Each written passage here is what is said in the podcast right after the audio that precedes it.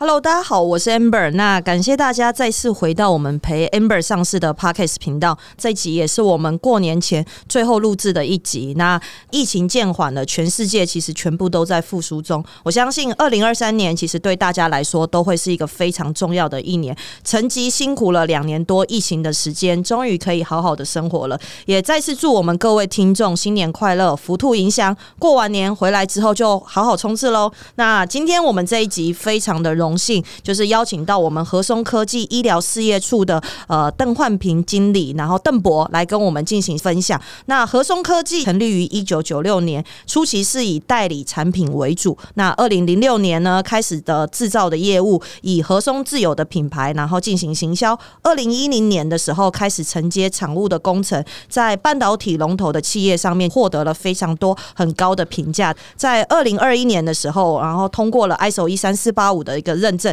相信未来在医疗上面一定有非常多的一个发展。那和松科技秉持着诚信的经营态度，然后以技术创新为手段，达到产品服务的品质提升，也相信能提供客户全方位的服务，成为具有全球竞争力的专业的生技厂商或者是医疗厂商。那今天我们请到了邓博来在我们的节目上面分享，就是精密医疗代工的市场上面的趋势及台湾 OEM、ODM 的下一步。那我相信邓博一路走到现在，看着和松科技顺应着产业的发展及趋势进行应变，一定有非常多的干货可以跟我们的听众进行分享。接下来，我们是不是也请邓博稍微做一下自我介绍及跟我们的听众打声招呼？嘿，好，大家好，对，对然后谢谢 Amber 的介绍。是对，那其实呢，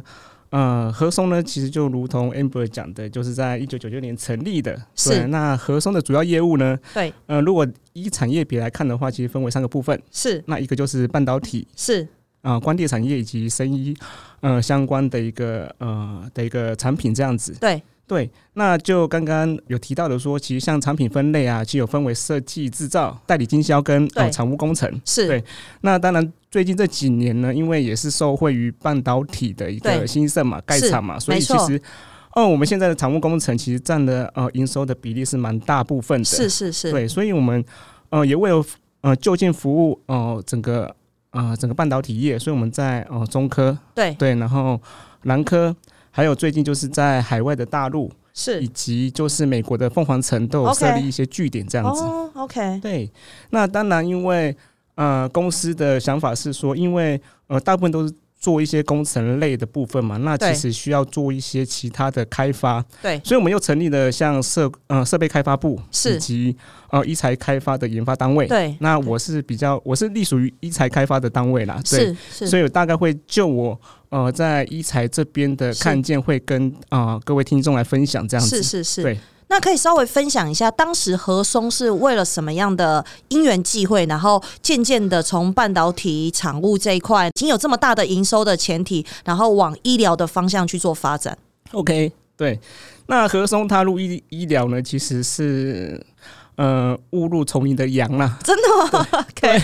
那一开始呢，其实是在二零一二年的时候啊，就是是有一家那个美妆的呃喷雾器的产业。是是是，哦，那就是找我们来做一些那个呃，其中的呃喷雾片，就是里面的喷头的对代工。对，那我们想说这是一个制造的机会啊，是因为公司一直致力想要发展一些制造的相关的产品这样子。是对，那所以呢，我们就这时候就开始去投入了一些像呃这类的一些的研发是跟一些的收集。是对。是是，那所以我们就用了所谓的呃，他们叫做 Liga Lite 的对一个制成。对，那 Liga 就是 LIGA，是那它是呃德国的一个技术，对所以它是呃从德语翻译过来的。啊， Yeah 是那它其实就分为几个部分，一个就对是从黄光到对所谓的电柱，是到所谓的魔罩，那对这个三个串接起来就是所谓的 Liga Light 的一个制成技术。是是对是，那一开始进行的时候呢，其实呃一开始合众在做这些开发，其实我们是借用公司的 warehouse 的一个某一个角落，然后对开始做一些研发。是是对是，那当然一部分开始自制啊，那一部分就开始做一些委外。对那直到现在，我们发现其实委外的东西啊，其实很多的品质没办法做做砍错。嗯，那我们就开始把一些东西收进来，然后自己是能够一条龙来去做制造，这样是子是是，那那当然也也就是很顺利的开发了这个小小的一个喷头喷雾是片。是是是是，好，那但是你但是大家知道，其实美妆的产业其实它是求新、求变、求快又求便宜嘛。对对啊，那所以呃，这样的客户其实就对消失了。 ，OK， OK，那我们就呃有点措手不及嘛。是对，那刚好有一个因缘机会的时候，嗯，有一家医疗雾化器的厂商是，啊、就我们开始有做一些接洽。对他说：“那你们用这个比较高阶的半导体的技术，应该可以发展一些呃像医疗雾化片的这种规格。”是是，那我们是这时候才开始意会说，那我们用这个技术来试着去制造这样医疗的喷雾片，这样对子。对对 OK 但是我我比较想要好奇了解的是，因为半导体是一个很深的领域了，然后医疗也是一个水非常深的领域。这样子，当时公司怎么呃会因为就是美妆的这个喷雾器的来找你们合作，然后就真的愿意投入一块的资源，跳入在这个产业里面？啊，因为其实公司其实一直有一个想法，就是他一直对想要走一些制造，但是是你制造一定要做出差异化嘛。对，没错，对，那其实医疗这东西，其实它不外乎就是你要考虑到安全性对跟风险性的管控。对，那其实我们老板其实在这方面的意思也是跟做工程一样，是像我们做工程，其实都很小心翼翼的去呃保护每个员工，对然后在整个风险上面的呃控管是非常的严格的。。是是是，那当然，公司就想说，那我们就试着去呃投入一些资源，那我们来试试看哦、这个医疗的领域。是那当然，我们就是就像刚刚前面讲的，我们是一个误入丛林的 羊嘛， OK，我们就开始呃跌跌撞撞，然后对开始啊、跟一些厂商来做一些联系，是对吧、啊是那是发现真的就像 Amber 讲的啊、这个水真的是很深，是。啊，对，但是我们要走出呃自己的路嘛，对是啊，是是，哎、所以这个医疗事业部大概是几年的时候成立的呀？这大概也成立了呃大概有八年左右的时间了，哦 OK 嗯对 OK OK，从美妆那边的切入的话，那其实对如果走正式呃踏入医疗的对、呃关键零组件，也大概是四年的时间左右 OK，OK 对那所嗯以目前这个医疗事业部在服务的品项，然嗯后及你们的自有开发的产品的品项，大概是以哪些为主呀？ OK，因为像我们其实有些人有些人会觉得说啊啊，就是可能某一个医疗的产品或某一个医疗的 parts，但是对我们其实是一整个技术，就是我们呃是用一个所谓的呃半导体的制成技术，就是用。呃黄光加上电阻断的一个 UV Liga 的技术是是是，OK，那我们用这个技术呢去做一些医疗想要做到一些比较精密的一些元件，嗯那像我们接触到的一些的客户询问度，像不外乎刚才讲的，嗯、l a b e l i z e r 的一个雾化片的喷头。对那另外就是有一些像、呃生物晶片是是哦，是、然后或是检测的晶片，是然后也想委托我们来做一些开发的动作，这样子了。解了解。那从半导体的优势如何扩散衍生到医疗这个部分，可以稍微分享一下吗？ OK，像半导体其实强调说你要怎么把哦、这种晶片嘛，晶片对等级的东西做到很精密对，又很细致。是对，那刚好我们公司其实刚刚有讲到说，其实有一个有一块是设备开发的部分。对对我们的有些设备啊，我们一材事业部这边有些设备是合松自己有能力去做一些开哦发的动作，那我们就可以扛错了一些我们的呃 quality 品质是。 OK，那我们也可以呃根据不同的客户的需求，对然后来做一些呃呃多样性的一个一个产品。对， ，OK，所以我们虽然是一个目前主要的产品是一个医疗的雾化片，是对啊，但是我们呃主要是希望能够透过这个技术呢，能够延伸出更多的一个产品面。是是产品是面是对是，那可以请邓博稍微分享一下，就是我比较想要再进一步的了解，就是您自己个人的专业背景，就是嗯一路从读书上来，然后到现在进入到这样子的喷雾器的产业，跟你以前念书的东西都是一样的吗？呃，其实是呃，一定会有一些差别的，因为是像我们过去在读书啊，其实到了业界，其对实都要再重新打掉重练了。是是是，嗯对啦是那我像本身是学材料工程的，啊，对。，是，那其实材料的领域蛮广的，对吧？有呃，可能像高分子、对金属、陶瓷、复合材料，对对啊，那但是我们知道说，其实每一个行业的瓶颈都是在这个关键材料，是我材料怎么去突破，那对我的一个技术层面就可以往上提升了。是是是对，啊，所以呃，就呃，就我看到说，其实材料人的栽培是蛮关键的，对而且它可以去呃 match 到各个的产业别。对对啊，像我们知道说，像现在的半导体的呃关键材料是 stick 嘛，就是所谓对的细细材，对对细晶片。但是我们知道，其实在细晶片的的前身，其实它是一个叫锗的材料。啊，对，那我们去看呃整个元素周期表的右边啊，右边对其实碳系者习铅嘛，对对不对？那其实系的在下一代材料，我们就有人预测是碳材。啊，那所以大家会看到说，哎、慢慢有些像碳的研发，像石墨烯这个材料，是是是啊，就是开始想说是不是成为下一代的一个半导体的材料。是是对是是是那，其实材料其实就有点像像吹毛求疵的，就是我要怎么去去去控制我的材料的结构。对，我们对看到说，其实最普通的就是钢材嘛，对不对？对那钢材其实透过的不同的热处理的加工，我里面的材料结构会做一些改变啊，是是，那我就是可以增加它的一些强度对或是韧性，是然后可以用在可能像房屋制造啊，或是一是些船舶等等，短短这些钢材，但是你做了一些材料的改值，对那就可以用到很多的地方。是那像医材也是一样，那医材我们会想说，其实我们现在的喷雾片呢、啊有很多很多类的材料，对像镍合金，啊呃，像呃像八镍合金。是那早期呃我们在做美妆的时候，发现说，其实我们当初开发的镍钴合金会有所谓的腐蚀的状况。嗯嗯那就材料观点说，这些腐蚀状况其实因为呃这个材料是会有氧化的问题啊，碰到对某些的液体。对对，那我们就设法去将哦镍钴合金上面镀一层巴膜，对对，那去克服了这样子的一个呃材料的问题。是那接下来下一步就是哦、医疗的材料就是用到所谓的八镍合金。是对，那八镍合金这个东西非常的难做。对对，难做，因为它整个在制造过程当中会有所谓的应力存在，那很容嗯易在生产过程当中就会废了掉。对而且你的呃，而且现在八价其实很高了，大概对哦现在都三倍左右。 ，OK，所以是啊、一个厂商要投入其实是蛮不容易的。对那其实对公司愿意支持，我觉得对是还蛮蛮感谢公司的支持的啊、是是是对是是，然后而且像这个材料，八年这个材料其实是一个呃非常好的一个材料，而且呢，嗯呃，目前所知道其实很少的厂商能够把这个八年材料做成医疗用的雾化片。啊对，所以我们了解看到所谓的高阶医疗的雾化器啊，用用在医疗上面，大家都会对哦选选择八年这个材料。 OK OK，呀哇，今天真是学到了。但是我刚刚其实很认同邓博你刚才所讲的，就是材料如果能突破，技术就能突破这样子。我觉得这个观这个观念真的是超棒的，因为是其实有很多的开发产品的厂商，他都是从产品的层面去做发展，他不会想到其实从材料的层面去做发展。等到他产品发展到一定的程度受限的时候，才要开始换前面的材料这样子。是是，对对，好，OK。那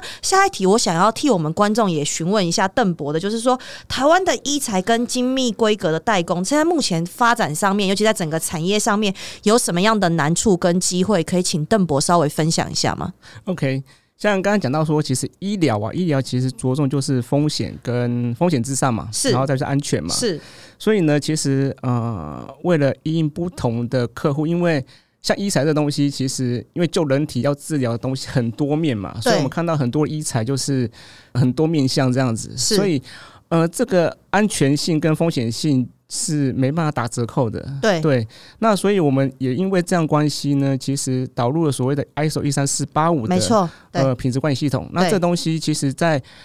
基于一个半半成品，就是一个一个零组件，其实没有人会会去这么做的。是。对，大大部分都是成品嘛，因为成品对要做做 ISO，然后要做 FDA 认证，要没做错， CE 没的认错，证。没错，但是很多人会想不透，为什么一个小小的零组件要做到 ISO 一三四八五，而且要是投入这么多钱？对，那因为我们希望我们做的产品呢，是对能够真的能够符合就是医疗器材的规范一个规范，对，能够可以合适，而且是可以去做使用，然后甚至做是一些很多的生物相容性的测试啊，是是或是一是些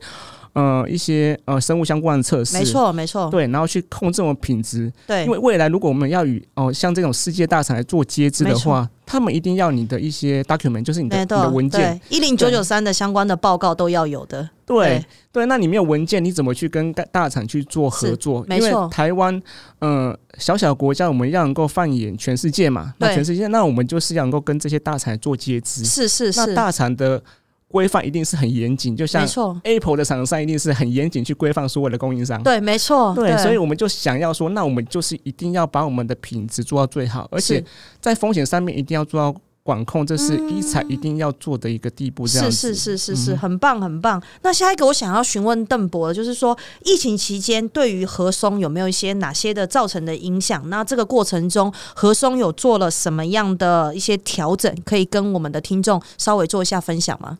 OK，哦，其实疫情呢、对整个核松的本业是没有太大的影响，嗯对，嗯本业还是持续的成长，因为、哦因为受惠于呃半导体的是盖厂嘛，所以对我们看到其实因为盖厂都是提前做规划，所以是呃这几个厂在盖，而且又要分呃分散所谓的地缘的风险，对那所以各个国家都会要求半导体要去那边盖一些厂商嘛，是是啊是对，那那我们在这边其实也是呃受惠了疫情的关嗯系，其实疫情并没有对我们的本业造成很大的冲击，对然后对我们现在的医材事业部也是因为。因为 COVID-19 的关系啊，对其实是所谓的呼吸道的病毒。对对，那医疗雾化器相对的询问度就会开始会慢慢的往上提升。嗯对，我们嗯知道说，其实很多人想要把一些药物做雾化，对那有些人会怕打针，对会晕针嘛。对对对，那有些人像比较年长的或是婴幼儿，他没办法去做那个药丸的吞吞食，是对是。，那所以呢，其实用雾化的方式，反而是慢慢很多的呃药厂开始在思考的方向。是对，所以很多的像雾化器，它本身这关键零组件的部分，其实就蛮多的询问度来产生这样子。理解理解对，刚好就是因为疫情的关系，然后其实对于整个和松的事业发展来说，就是呃有更加成的作用这样子。是是，对，是是是，OK，那。邓博现在就是在带领整个这样子的医疗的服务的事业处的部分，然后去面对疫情。举例来说，像现在台湾的呃确诊的人数还是持续的在上升中啦。然后我们也笑称说，就是可能这一次的过年是也是一个很重要的关 键点，这样子。对于就是一直面临这样子未知的挑战，那呃邓博有没有什么样的启发跟改变，可以稍微分享一下给我们的听众这样子？好，因为我我其实蛮喜欢呃一个哲人的话，就叫对笛卡尔嘛，因为啊、他常常讲说，哎、我思故我在嘛，对不对？对对对，因为因为人会思考的关系啊，所以呃，想要过更好的生活，所以我们看到其实人类呃人人类的文明其实是不断在提升层次的啊、对对对，那其实这次疫情我们也知道说啊，原来有一个叫做 mRNA 这个技术，对，可以快速的去制造疫苗，是，对，但是这个在过去几年是不太可能发生的现象。是是，对啊是，那所以呢，呃，其实其实有一句话叫做“科技始始终于来自于人性”嘛，人性对不对？对对啊，那科技的帮助啊，其对实就是要帮助让人类能够过上更好的生活嘛。，对，其实现在很多的技术都不断的推陈出新呢、没对啊错我们一直在思考说。呃，要如何将这些技术跟趋势呢，对能够跟我们的一些技术或是医疗相关的产业来做一些衔接？对，没错，像我们看到像区块链的技术，对，对吧、啊对那现在可能因为那个呃币圈整个有一些大震荡嘛，没错，但对是区块链的技术是对它关于所谓的保安的部分啊，是是一个是是蛮好的一个技术。我如何对去确保我的病人的对一个治安是能够对不被篡改的？没其实错这个这个技术是蛮可以做一个未来的应用的。对对然后另外就是现在很看就是像呃 GPT 嘛，对不对对对，讲到对对 AI，那这 AI 的 AI 的运用其实也是一个对很关键的一个一个未来的趋势。没错对，啊，那你要怎么将这些大数据哦对，去整理出来？而且对我们台湾自豪的是，我们有所谓的鉴宝资料库。没错，那我们可对以透过这样鉴宝的部分呢，去是了解说，那到底哪些人类的疾病呢是比较大众的去开发，针对这样疾病去做一些开发适合的医材。是对是是，对，那另外一个就是现在大家在讲，就是所谓的 ESG 嘛，对，不对没？错没错，那我们当初在想说，哎、到底我们有没有所谓的 E E S G 的一个对一个一个一一个一个一个部分这样子？对，那对我们在想说，其实现在为什么欧美要用欧美我们看到的呃雾化器啊，它每年都是用八年嘛？对对，那可是有些像呃像大陆国家或东南亚国家，其实他们的一个呃雾化片比较偏向于像呃不锈钢片，是而走向是抛弃式的。是，对，那我们就想说，那与其与其就是走抛弃式的医疗，那这会变成所谓的医疗废弃物嘛？嗯对啊，那没错，不如就是要把这个材料做好，而且是可以用的次数更多，而且像嗯八镍这东西是可以有机会是做回收的。是是回是收的 circular 那 economy 的部分，呀对，对那所以这东西我觉得是一个呃可以做的部分，是就是是我是们在想说我们部门甚至整个对公司啊，其实在想说那我们要怎么去做这个 ESG 的部分。对对对，因为我我想这是应该全球的趋势啦。没错，没错。对哎、啊我想要继续延伸的问下去，就是其实我从刚刚的对话里面啊，发现邓博你对于整个产业及市场上面的趋势，你非常的敏锐，这样子可以稍微跟我们听众分享一下，就是你你身为一个呃 R D 背景的人，是怎么样培养你在市场上面的对接及有这样子的一个市场趋势？举例来说，从你的口中了解到可能 ESG，从你口中了解到你们公司想要做的这些发展的一个方向，这其实很难得可贵，是因为很多的 R D 的人都只专注在自己的技术层面上嗯面，他比较不会管整个全全的、呃台湾的整体方向、全球的发展方向，然后及产业上面的完整的一个趋势。邓博是不是有什么样的特别培养自己的这样子的能力的方式，可以稍微分享一下 吗？好，谢谢 Amber。对就是其实像嗯、呃我是 RT 背景嘛，所以 RT 其实都是要做一些很多的思考。对我们讲你要去想说，呃，到底现在的东西能不能符合现在哦、呃人类所使用？对对，那其实过去在实验室就是我就是专注把一些呃实验室，然后把这个烧杯的实验做到最好嘛，对是是然后是就是 focus 在这一块。对但是出了社会不一样啊，出了对社会慢慢你接触了很多的人，然后是慢慢的呃去了解了一些的背景，其实对你要知道说，其实这些的技术应该要能够让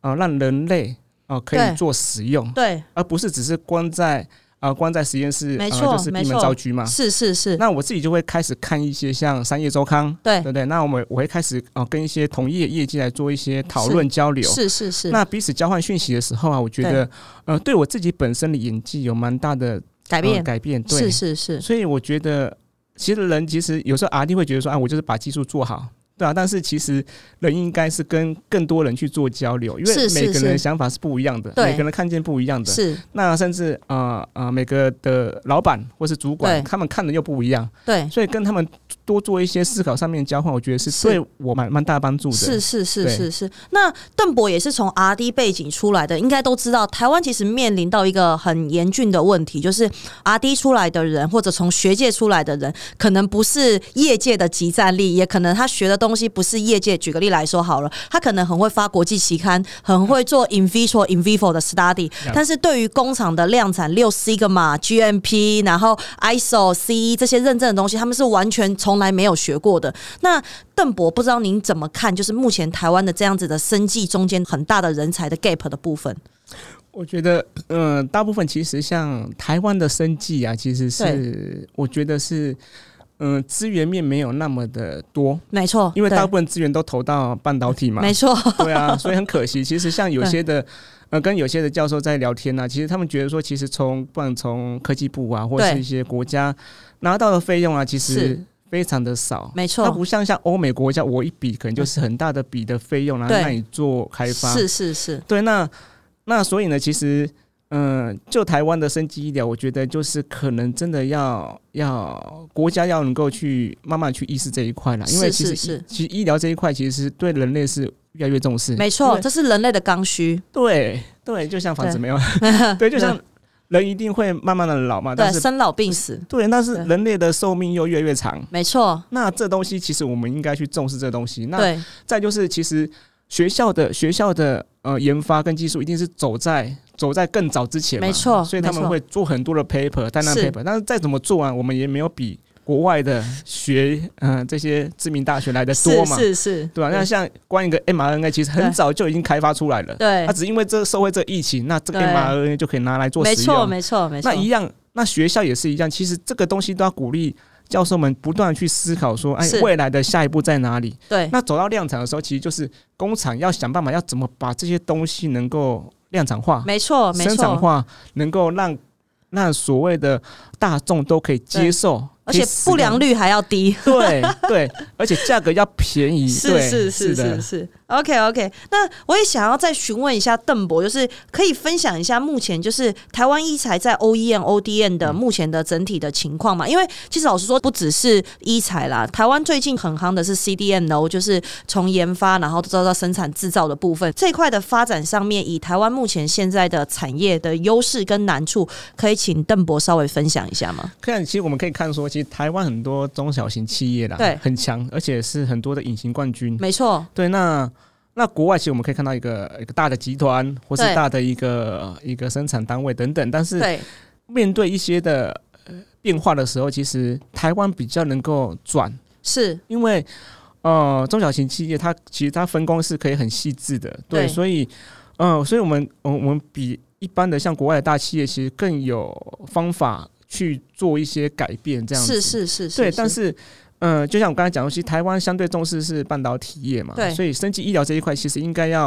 啊、呃更多的大家做合作，没错没做错，合作，对然后每个人都有每个不同的专精，对，就像人体有很多的各式各样的器器官要组成才会形成一个个体，对，嗯所以对所以台湾要走出去啊，我觉得真的需要大家啊，面对这个生计医疗，真的对需要啊，不断的去一起是去是投入，是是对啊，不然很多的呃大厂其实也在投入医疗嘛，对但是嗯、呃但各是做各的啦。对，但对是普遍真的有赚到钱嘛，其实对也很难，没对错，没错，对没错。对哇，我觉得这很棒。刚刚邓博其实也有讲到，就要走出国际。那据我所知，和松这边也有非常多国际对接的客户的一些经验。可不可以请就是呃邓博也稍微分享一下，当你们在面对对接这些国际市场上面，有什么样的一些经验可以分享给我们的听众？可以啊，像其实像就升级医疗啊，其实像呃，假设就哦乌华清，因为我比较知道是乌华清嘛，是本身它它的状况是这样，因为台台湾的医疗其实太方便了，对就是。呃，三步就是一间诊所嘛，是那五步就一间医院嘛，对啊，那健保又方便， 快要变跟 Seven Eleven 一样了。对对，所以台湾人真的是很幸福的， 对呃，幸福的幸福的人这样子对啊，所以但不像其他国家，像欧美或者是像真的像大陆，他们嗯可能就是需要、需要预提前几个月或几个礼拜先去预对约。对，甚至连私家医院那个收费都非常的高，这样子。对对，对，而且你要你要看诊，就是哎，呃视讯看诊，没然错后没错，拿个哦对处方签，然后没错叫你去医院去对去药局去领药。对对啊，那那其实像像很多的国外，其实他们会常做的医疗器材的动作，就是他会绑定，就是透过保险嘛，去绑定一些特、特殊的啊是医是材是嘛，，没对。错，然后再就是就是有时候就透过刚刚讲的说，哎，视讯看诊的部分，对那其实我们在接触一些国外的企业，其实他们都是呃，他们其实都是有很好的一个创新的想法，可对是找不到一个地方可以做嗯。制造。是是对是，因为台啊、就是国外的人工一定是非常非的常贵，没对错，那台湾其实，嗯、我觉得台湾就是它是一个可以，因为台湾本性嘛，你知道吗？台湾本性就是是它会把事情做好，就嗯对，像刚才分享的说，哎前面有是很多的中小企业，它可以对把很多的事情做好，所以是他们很乐于说，哎，我希望找一个台湾能够做制造，啊，然后面对所谓的可能是中国大陆的市是场，是对，是，那。那希望我们在台湾能够有一块的一个制造的部分，能够协助对欧美或是是一些高阶的技术进来。对对啊，所以我觉得就是欧美，我们看到的很多的接触到很多厂商，其实他们提供的图面跟想法都非常创新。对那要制作的话，其对实真的就是，如果要在欧美地区做制造的话，其实对是费用真的是会很相当的高。没错对，对对，所以他们就会找上台湾，而且是台湾必须要有一个有一些体制嘛，就是有一对些一些制度，没错哦那没。错，那能够有一些 document 可以让他们做是幸福，没错那我没觉得错这个我觉得是台湾的一个很大的优势，哎，包含对我们在医疗器材上面的品质，也是在国际上面呃大家所认同的这样是子，啊是啊是对啊， OK，好，那哎、诶我们最后想要问邓博最后一个问题，就是因为其实我们的听众蛮多都是创业家，或者是正走在创业的路上。对于邓博，有没有什么样的呃一些可以经验，或者是一一句话影响你最多的，或者是什么样可以分享给我们的听众，给他们也一点的呃反馈，或者是一些增长的一个部 分？嗯，因为我是基督徒嘛，是所以呢，我蛮喜欢圣经当中一个小故事的。是对，那这故事是这样，他说圣经当中其实有一个人物叫做约书亚，啊，，对，是那他是当时摩西的下一代这样子，是对吧、那其实神当时是指示约书亚要带领他的民族，也就是以色列民族呢，对，走出这个旷野到对神赐下祝福的迦南福地。是对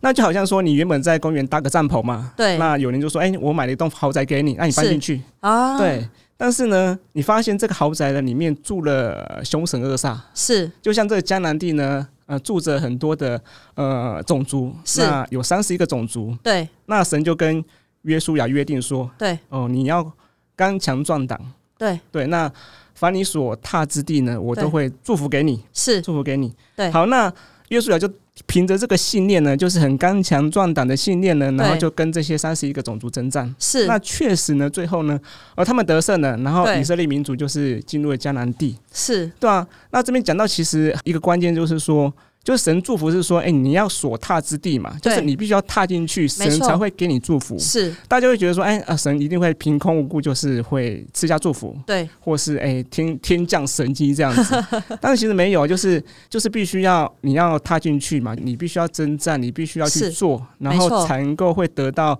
神的祝福嘛，对不对对？那其实就像天时地利人和，对啊，嗯那缺一不可嘛。对那成功就是必须要符合这三个条件。是对，那我们就像。之前讲的说，其实很多人会去想，但是有时候想法不去实践的话，就会对变得很空泛想。，没对错，就像业务如果只是待在办公室不出去的话，他没办法去接到订单嘛，没对不错对。那研发如果只是空想嘛，写 paper，但是对如果没有好好的去把这东西去实体化是做出来，那是也只是一个空想的阶段没嘛。错，那工厂也是一样啦，如果不去制造，你不知道良率在哪里，你不知道对品质在哪里啊。对所以整个东西我觉得就是实践这蛮重要，就是你有个对想法，但是你要把它实体化。对对啊，就尽管遇到很大的困难，就是对不，管是呃呃生活上面呐、或是工作上面呐、是或是面对这个生计方面的产业啊，其实我觉得就是只要踏出去，那对我相信神一定会给你祝福。就是是是我们是要带着这样的心情跟信心呐、一定可以做到的，是是是，而且一定要正面，是对不对？没正错面没错对。我最近也很常分享一句话，就是先相信再看见 Yup。有时候就是呃，可能。你都还没有看见，但你要保持着相信的信念，这种 positive 的 thinking，然后你去做这样子的事情，我相信水到渠成，然后天时地利人和，总有一天你一定会达成你自己想要做的事情的。对对 o k 好，那最后就是我们也再次感谢我们和松科技医疗事业处的邓博，今天来我们的节目，跟我们听众满满的分享。那我今天也收获了非常多这样子，最后的小故事总结真的很棒。那我相信大家一定都跟我一样啦，就是收获满满。那如果我们的听众呢还有更多的问题想要询问邓博的话，也没有问题，就是可以在我们的 Apple Podcast 的频道上面，然后进行留言，然后我们会再询问邓博。那未来在下一集的时候再进行解答跟分享。今天这一集呢，我们也准备要结束了，再一次谢谢我们的邓博来我们的节目上面进行分享。一样，我们始终希望大家都可以一起的思考、交流、学习，然后一起成长。那会是这个陪 Amber 上市的 Podcast 频道的很大的价值。也请大家持续的关注我们，持续的支持我们。那不论今天你有没有创业，或者你是一代创业、二代接班创业，或者是高阶经理人，或者是生技领域的哪一个发展项目，然后进行创业，都可以持续的将我们陪 Amber 上市的 Podcast 频道的实战知识使用下去。那再次谢谢邓博，谢谢那 Amber，谢谢 OK，我是 Amber，那我们下一集就是过完年之后再见喽，拜拜，拜拜，谢谢。